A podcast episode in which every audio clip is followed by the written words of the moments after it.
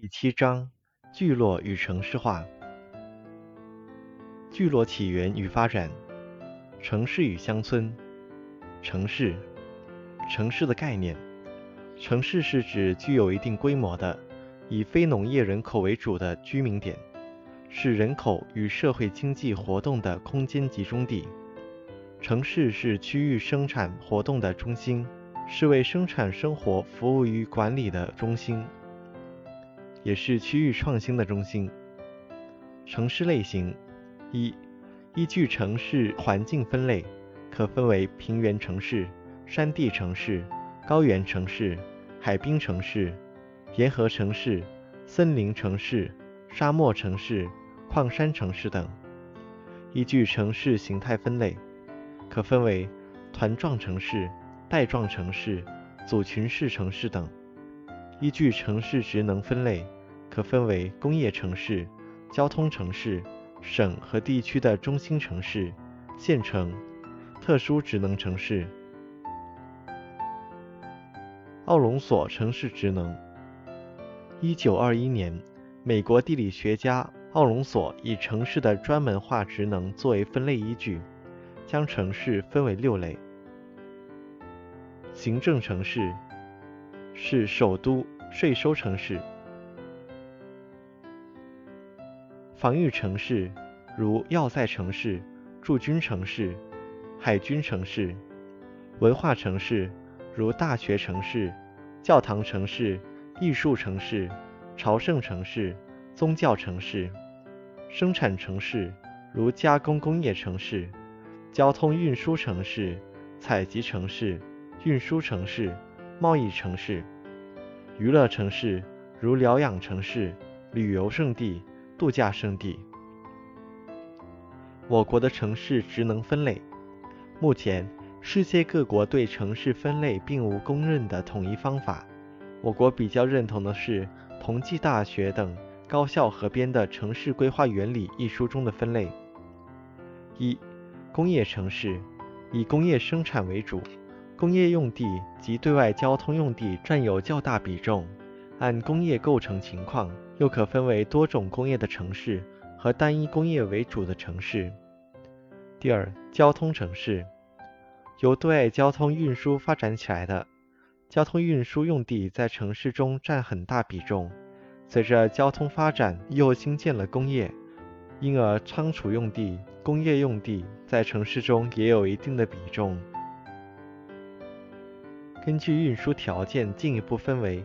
铁路枢纽城市、海港城市和内河港城市，省和地区的中心城市，既有政治、文教、科研等非经济机构的主要职能，也有经济方面的职能。县城，县城是联系广大农村的纽带，供农业物资的集散地。此类城市在我国数量众多，是全县的政治、经济、文化中心。特殊职能城市包括革命纪念地、风景旅游城市、边际城市如鄂连浩特等；特区城市如深圳、珠海等。集镇，集镇是介于乡村和城市之间的过渡性聚落，既无行政上的含义，也无确定的人口标准，一般是对建制镇以外的地方服务中心的统称。具有工业生产活动的乡村，一般出现在农村生产条件较好、农业生产效率高、有富余劳动力的地区，一般多为利用当地的农副产品进行生产加工，或利用当地的矿产生产工业制品。企业规模小，资金不足，技术薄弱，效益不高，资源浪费严重，对环境的污染十分严重。集市概念，集市是指乡村地区定期进行商品交易的场所，具有中心地的职能。其形成的影响因素有位置、交通、经济发展水平和传统习惯等。特点：一、交易物资的档次较低，技术含量较少，附加值低，多为一些农副产品和为农业生产服务的农机具、农药。及日常的生活用品。第二，不定期或定期的交易活动是集市的最大特点。第三，集市的地点无论是在乡村内部还是在外部，都是位置适中，交通较为便利，利于周围商品的流通。乡村，首先来看一般类型的乡村，按形态对乡村聚落进行分类。最常见的类型有：一、密集型农村聚落，大多出现在人口密集的旱作农业区。此种村落格局大而紧凑，各家各户的住房排列杂序无章，毫无条理。村中的道路弯弯曲曲，发展缺乏指导，呈大方块形团聚状。分散型农村聚落，在农业历史悠久与人口的国家，这种村落多分布在地形条件不好或特殊的生产地区。第三，半聚集型农村聚落，介于上述两种类型之间的即为半聚集型农村聚落。最典型的是山区小村，这类村子户数不多，各家彼此排列也不太靠近。在西方。有一种法国式的村落属于此类型。活动型村落，活动型村落是指村落没有固定的地点，而是随季节的变化或生产生活的条件的变化而不停地改变居住地，一般出现在草原半干旱地区、牧区和少数山区。特殊类型一，美国单户型。在美国中西部和大平原地区，单户构成一个聚落，这是一种分散的聚落景观，其出现的社会基础是土地私有制。第二，集体农场型，在前苏联、东欧国家和以色列，由于土地的公有制，在政府的组织下，在一些土地广袤、人口密度低的地方，迁移来大量的农民，建立了居民点，从事农业生产。形成了一种特殊的聚落。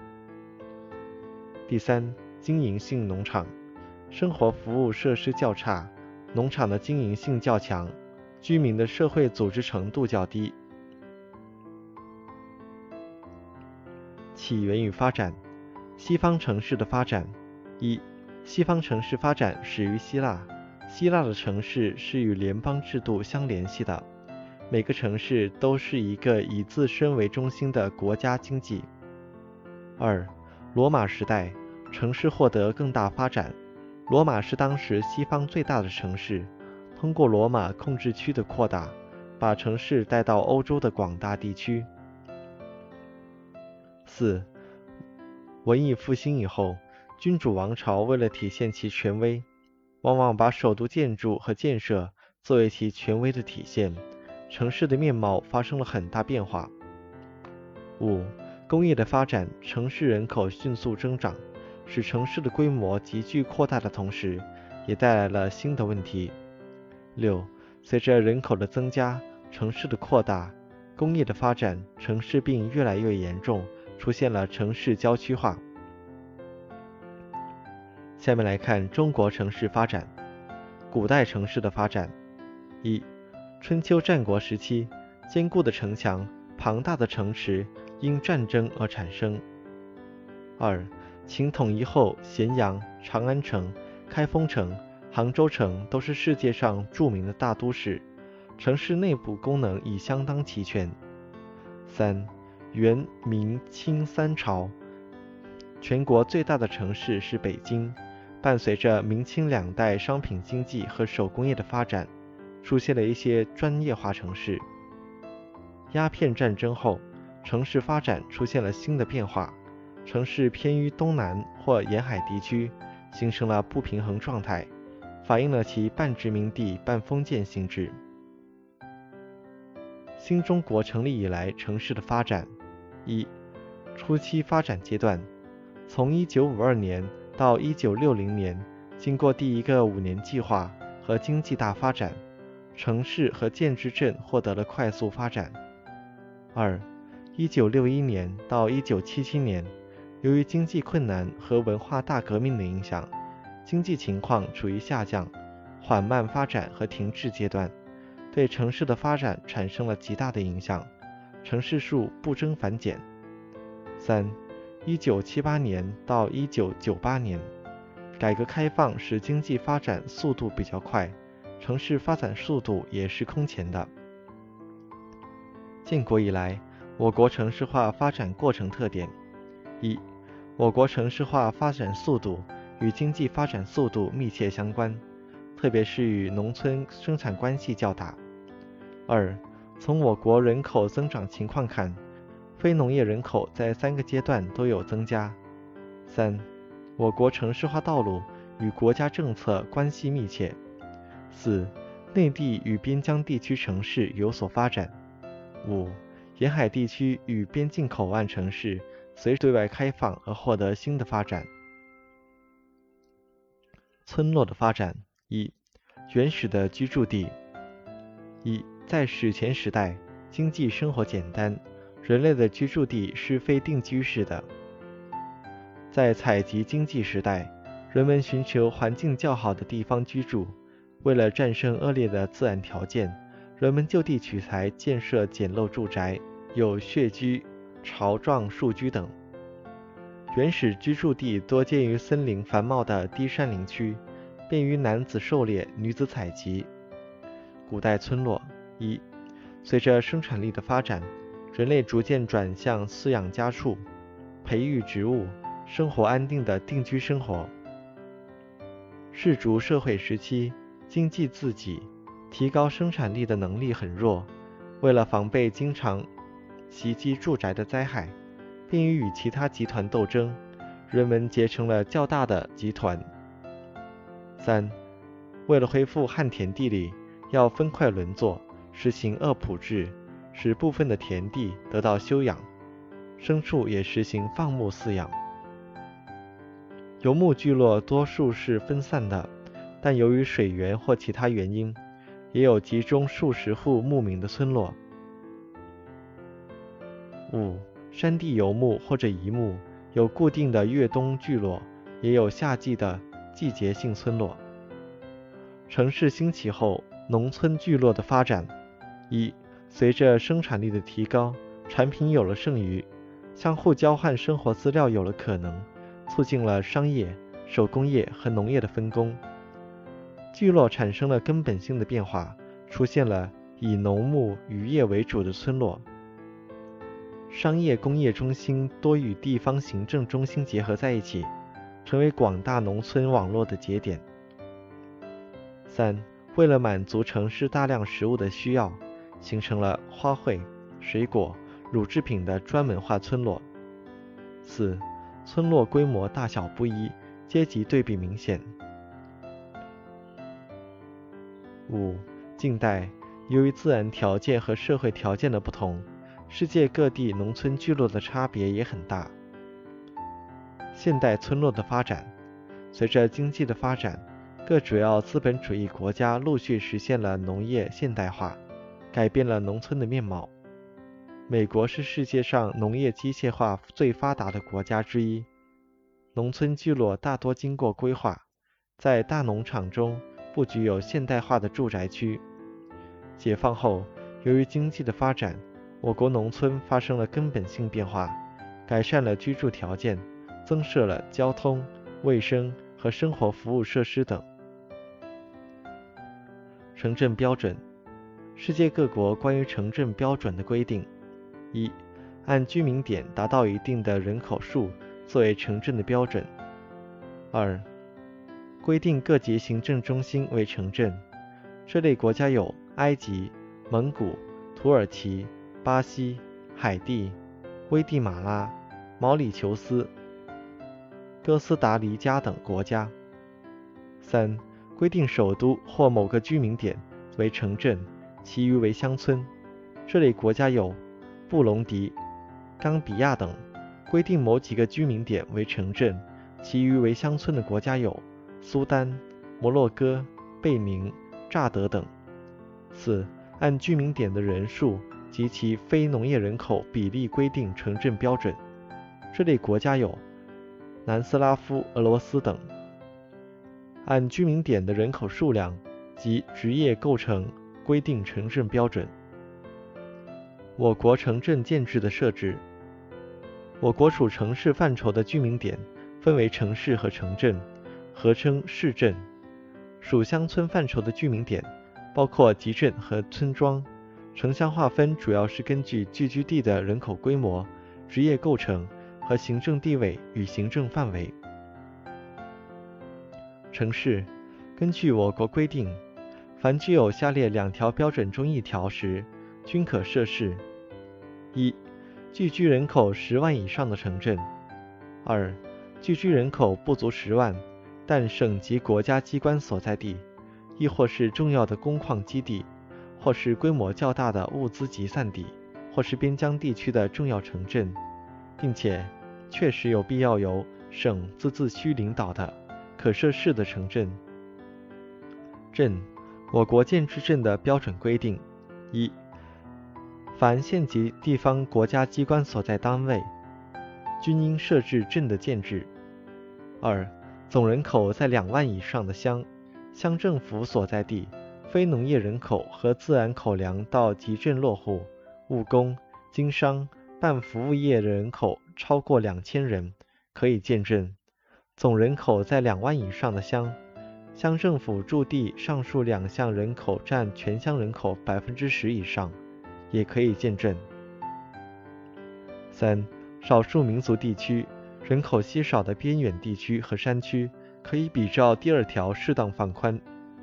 四、小型矿区、物资集散地、风景旅游区、边境商澳口岸等，非农业人口和自理口粮人口两项的总数虽不足两千人，如确有必要，也可以设置镇的建制。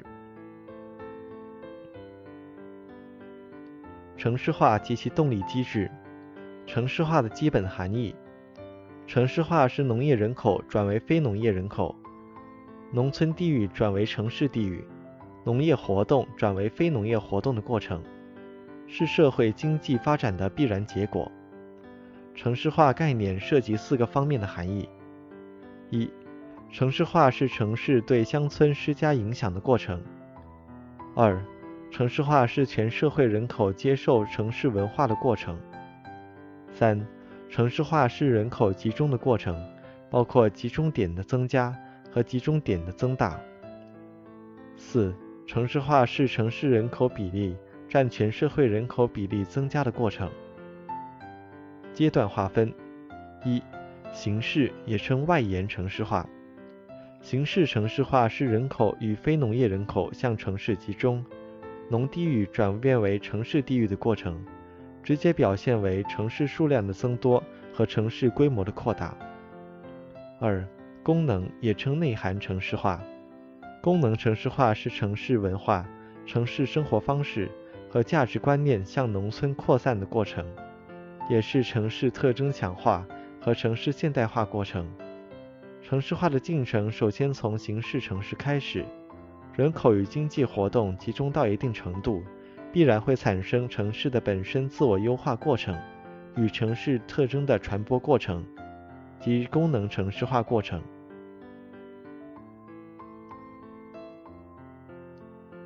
城市化的进程，内部市区的城市化。一、城心地区城市化。城心是指城市中心商业服务区和办公事业集中。交通路线汇集，位置大体适中的实际上的城市中心区。城心地区的城市化主要是向心型城市化。二、中间市区的城市化。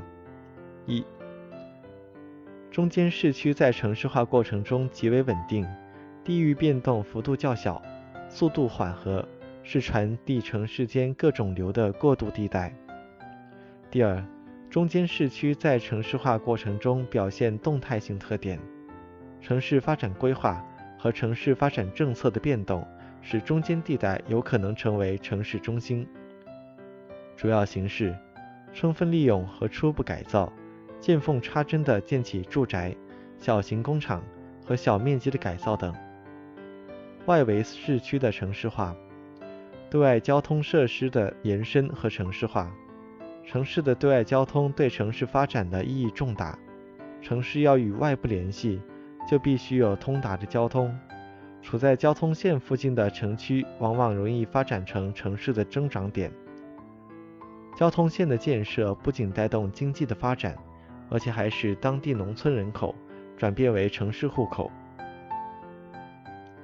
二、工业的扩展与城市化。城市内部空间及其他生产生活资料的有限性，决定了部分工业项目必须向城市外围转移。一些新的项目也必须布控在城市的外围市区。工业的布局不仅影响工人住宅的建设，还影响医院、学校和基础设施的建设，从而使外围城市规模得以扩大。住宅的扩散和城市化，城市人口的增加和改善居住条件的欲望，导致了城市住宅大量的、经久不断的兴建，这是住宅不断向外围扩展的原因所在。住宅扩散带动城市其他部门的转移，如商务服务、文化教育、医疗保健、体育设施等。郊区的城市化，郊区的城市化呈现出以下三个特点：一、土地利用集约化，城市对生产生活必需品的需求，促使郊区的土地利用方式走向集约化。日本城市地理学家山路成次。将集约化分为以下三个阶段：作物的商品化，普通农业向近郊农业的过渡，经营大田作物改为经营蔬菜、瓜果、花卉、庭院林木等农副产品。二、劳动的商品化，务农家庭的职业构成发生变化，家中的青年渐渐向城市求职，务农家庭变成了兼业家庭。三、土地的商品化，农业土地改为城市性土地利用，兼业家庭不再从事农业。二、产业结构的高级化，城市经济的节约性、创新性以及高度竞争性，要求部分落后企业向外围扩散。城市经济的向外扩散，最先影响到的即是郊区，工业、服务业依次向郊区转移。使郊区产业结构不断高级化。三、城市网络化。城市网络化是指各种现代交通手段、通信手段、管理和绿地等载体，以各种不同功能、不同规模的城市为基础，形成的具有高度人流、物流、信息流、资金流和能量交换的城乡系统。逆城市化阶段。逆城市化阶段是指人口和工商业从中心城市向中小城镇转移，城市化地域不断扩大，城市化向农村地域进行，并以中小城镇的分散发展为主，形成城乡一体化。原因：人们为了脱离大城市的居住不舒适性，追求纯粹的田园式居住环境，交通和通讯技术的高度发达。使工业选址的限制因素减少。工业企业为了追寻良好的生态环境和低廉的土地价格，把企业布局在中小城镇。城市化机制，农业生产力的发展是城市化的原生动力。一、农业生产力水平及剩余粮食的生产能力是城市形成的第一前提。城市是非农产业。和非农人口的聚集地，城市人口所需的粮食必须由城市外部供应，剩余粮食的生产能力是城市存在的必要前提。二、农业剩余劳动力是城市形成的第二前提。城市的发展需要大量的非农人口参与城市的运转，城市化不仅需要粮食，非农人口的存在也是城市化的前提条件。二、工业化是城市化的直接动力。许多发展中国家工业化正处于起步阶段，工业仍是吸收农村剩余劳动力和推进经济增长的主要部门。工业化主导城市化的过程正处于上升阶段。即使是在已经工业现代化的国家，工业仍是创造财富的基本手段之一。城市的成长有利方式。仍是工业企业的发展，现代化工业向城市集聚的倾向仍在延续。三、第三产业是城市化的后续动力。原因：一、现代条件下，整个社会的生产流通容量加大，市场交换的频率加快，企业在这样的条件下组织生产，就必须增强自身的竞争能力。因此，企业对城市的生产性服务也就不断提出新的要求。随着世界经济体制的国际化，跨国公司数量增多。为了利用发展中国家的廉价劳动力，跨国公司的资本流向发展中国家，从而形成了新的国际劳动分工。三、城市居民由于生活水平的提高，对消费服务业也提出了更高的要求。特点：第三产业需要人与人之间面对面的交流。使得第三产业不可能像工厂一样大规模地向郊区转移。第三产业门类众多，手工操作比例仍然很高，只有在城市中才可以找到所需的大量不同性质的劳动力。第三产业成为现代化城市的主要就业部门。城市规模越大，第三产业在就业中的比例一般也就越高。四。经济发展是城市化的内生决定性力量。城市化是在空间体系下的一种经济转换过程，人口和经济向城市集中，是集聚经济和规模经济作用的结果。经济增长必然带来城市化水平的提高。人口与城市政策可以加速或延迟城市化进程。宽松的人口政策必然会促使城市化的进程。城市对外来人口的限制必然会阻塞城市化进程。当代城市化的特征，当代世界的城市化特征：一、城市化进程加快。城市化的表现形式是生活质量的提高和城市的现代化。由于发达国家的城市化水平已经进入后期阶段，所以。城市化进程的加快，主要是由发展中国家城市化过程加快引起的。二、大城市发展迅速，出现规模巨大的城市群。随着新技术的广泛应用，基础设施网络的逐步完善，大城市规模不断扩大，大城市间出现新的城镇，在经济发展较快的地区，出现了规模巨大的城市群。三。城市化发展的区域差异明显，发达国家城市化水平较高，农村地区逐步城市化，城市化进程已逐渐放慢或趋于稳定。发展中国家农村人口多，工业化和城市化水平低，城市化的区域差异较大，但城市化进程快。发达国家出现逆城市化倾向。概念：逆城市化是指。农村和小城镇人口增加速度超过大城市，出现人口由大城市向中小城市、乡村扩散的新现象。逆城市化是一种更高形式的城市化，是城市化发展的一个阶段。原因一：恶劣的城市环境，追求较宽裕的活动空间和新鲜的空气；二、交通信息的发达。有人要求由城市迁往乡村。世界城市化发展的趋势：一、发展中国家城市化进程加速；二、经济全球化和区域集团化形成全球城市多级结构；三、大都市连绵区是城市最具发展潜力与活力的地区；四、首位城市将主宰世界经济；五。国际性城市内部社会极化现象突出。六，城市开始掀起建设生态城市浪潮。七，世界城市网络体系逐步完成。当代中国的城市化。当代中国的城市化有以下四个主要特征：一，有计划逐步发展，城市化进入快速发展阶段。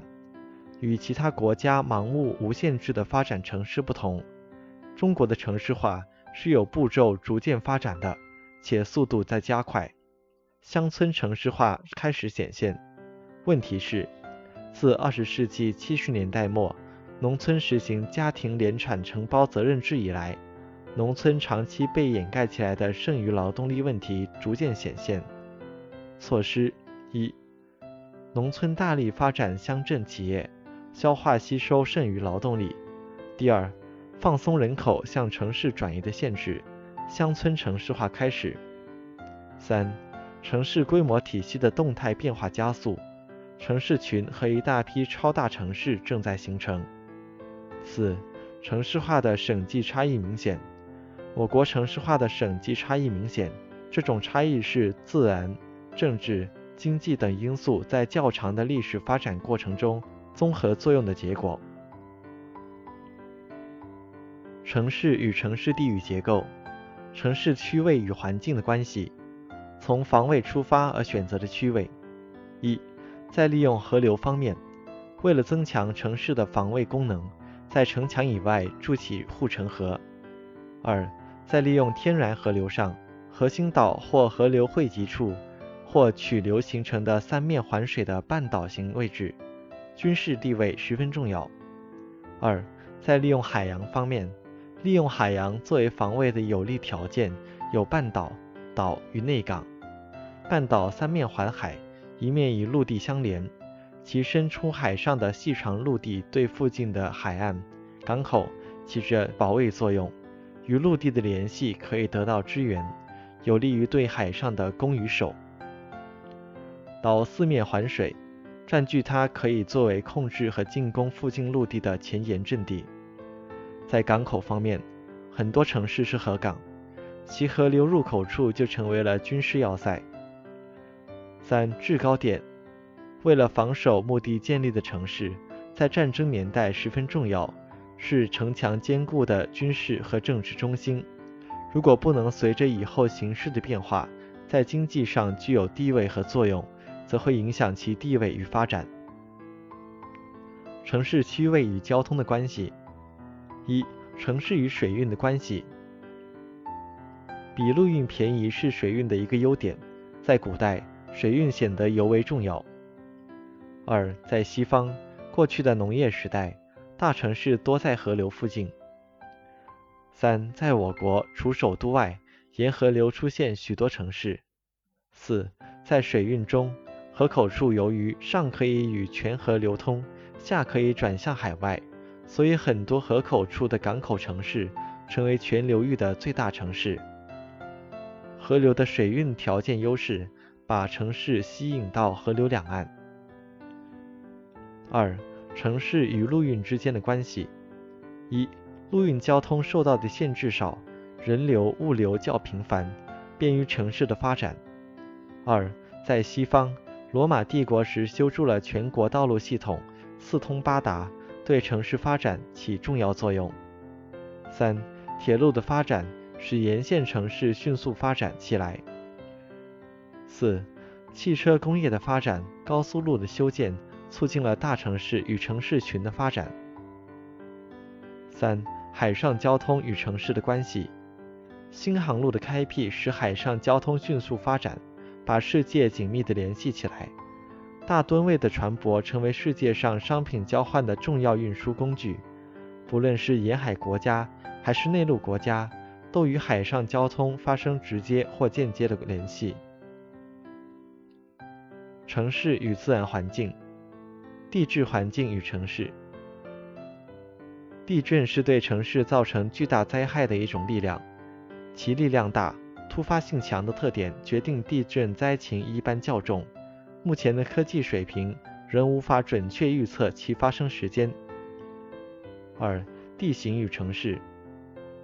一般来说，平原地区地形平坦，土壤肥沃，便于耕种，有利于交通联系和节省建筑投资，是人口集中分布地区，也是城市发育的理想环境。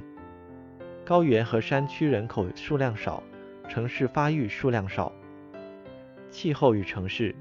城市的小气候对城市发展有很重要的影响。大城市多位于适宜人类生存的温带地区，既有适度的降水，又有适合的气温。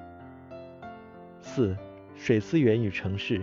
城市的生产、生活、绿化等对水资源的需求呈现多样化，既要数量又要质量，因此在水资源丰富的地区，往往有城市的发育。五、城市的生物环境，城市是人创造的取代自然景观的文化景观。由于没有注意吸收自然景观的一些成分，造成很多与环境不协调的问题。因此，在城市建设过程中，要注意自然景观和人文景观的协调统一，创造优美的文化景观和田园风光城市。城市地域结构发展动力及其模式。城市地域是指城市在地表上的实际范围。由已经成为市区的里侧建成区和正在城市化与失去联系频繁的外侧郊区两部分组成，形成城市地域结构的动力。一、集聚力，提供了多而方便的服务和设施。一、交通方便，城市的中心距离城市的各个方向来说是较近的，在交通上也是方便的、便宜的，因此。城市中心容易吸引城市内各个方向的顾客。二、城市中心是商业最好的区位，市中心商业比较发达，供应各式各样的商品，对顾客的吸引力也大。市中心具有社会条件方面的优势，主要是知名度对人们的心理的引导作用。离散力，经济方面，一。原来的城市中心的商业区，由于商业区周围原高级住宅区的富有阶级转向郊区后，营业额下降，其经济效益下降。二、原来集聚力形成繁荣的中心，带来该地区的高地价、高工资、高消费，给中心地区造成了成本与负担。在社会条件方面，由于分散化过程，富有阶级转向郊区。市中心开始衰落，城市中心的声望开始下降，加速了城市的分散化过程。摩擦力，摩擦力是指阻碍产业、家庭产生集聚或扩散运动的力量。城市发展会遇到各种各样的门槛，如自然地理条件、技术设施条件、城市结构和环和生态环境等三种力的循环相互作用。随着社会的发展、制度的演化与技术的创新，劳动的进一步分工，城市增长的集聚力、离散力和摩擦力三者相互作用，从而形成一定时期城市的地域结构。城市内部的地域结构模型，一同心圆模型分类：第一，中心商务区是城市的核心，包括商店、办公机构。银行、剧院、旅馆等，特点是多为高层建筑，交通汇集量大。第二，过渡带以商业和住宅相混为特点，居民多为低收入阶层。三，工人住宅带，他们是产业工人集中的住宅区。四，中产阶级住宅带，也就是白领阶级住宅区，住房条件较好，多为单户住宅。第五，通勤带是一个高收入阶层的居住区域，也是城乡交错地区。评价：同心圆模型基本上反映了二十世纪初西方城市的带状现象，特别是过渡带。今天仍可以在某些地方看到其以某种方式存在着。动态分析城市地域结构的变化，反映了一元结构城市的特点。为城市地域结构研究提出了新的方法。扇形模型概况：扇形模型是美国的土地经济学家霍伊特对三十六个美国城市住房租金进行研究后，于一九三九年提出的。形成原因是：一、高租金住宅区从市中心商业区开始，沿方便的交通线向另一远处的高租金住宅区延伸。最后彼此相连成一个扇形。二、高租金住宅区多选在环境条件较好的地区，离市中心和中心地区远，就需要有快速的交通线与其联系。三、高租金住宅区形成后，吸引中等租金住宅区向其附近发展，以便能分享高租金住宅区已经形成的良好环境、便捷交通与社会声望。多核模型。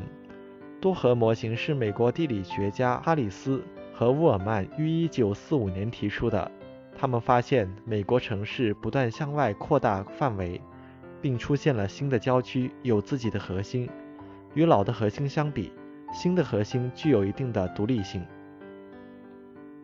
形成原因是城市多样化功能不断出现，而各种功能都有自己的特殊需要，所以在空间上呈现出这样一种特殊的空间地域结构。城市体系和城市景观。城市体系的等级规律。一、城市体系的概念。城市体系是指在一定区域范围内，以中心市为核心，各种不同的性质、规模和类型的城市相互联系、相互作用的城市群体组织。城市体系的等级规律。等级规律法则。一九一三年，奥尔巴哈指出。地域城市人口规模组合成一定规律，人口规模居第二位的城市，其人口为居第一位城市人口的二分之一，第三位城市为第一位人口的三分之一，以此类推。这种人口规律称为等级规律法则。二、首位城市法则。杰弗森一九三九年提出，他观察到一些国家的首都。比全国城市系统中的重要城市大许多倍。认为一个国家在首位城市下存在众多的中小城市系统。国家首都不一定是首位城市，地区中心也可以成为首都城市。一国也可以有两个首位城市。发展中国家首位城市法则作用明显。农村聚落体系。农村聚落体系指在一定地域范围内。由农村和集镇共同组成的一个有机联系的整体，分析研究村镇体系的合理结构和空间布局，对村镇规划的建设工作具有重要意义。城市景观和感知，首先来看城市景观。一，在城市景观中最明显的是城市建筑高度。二，在城市景观往往与著名的建筑物相联系。该建筑也就成为了城市的标志和特征。三、城市的格局，城市建筑物、城市的道路系统都反映出其独特的风格和含义。四、城市与环境的协调所形成的风格，由于地理环境的不同，因而形成特殊的风格。城市的感知，由于每个人的生活环境不同，文化背景不同，城市景观给人的印象也不相同。城市景观给人的感知留下深刻的影响，是路、界、节点、区和路标。对这些影响感知的景观研究，会对改进城市建设起重要的作用。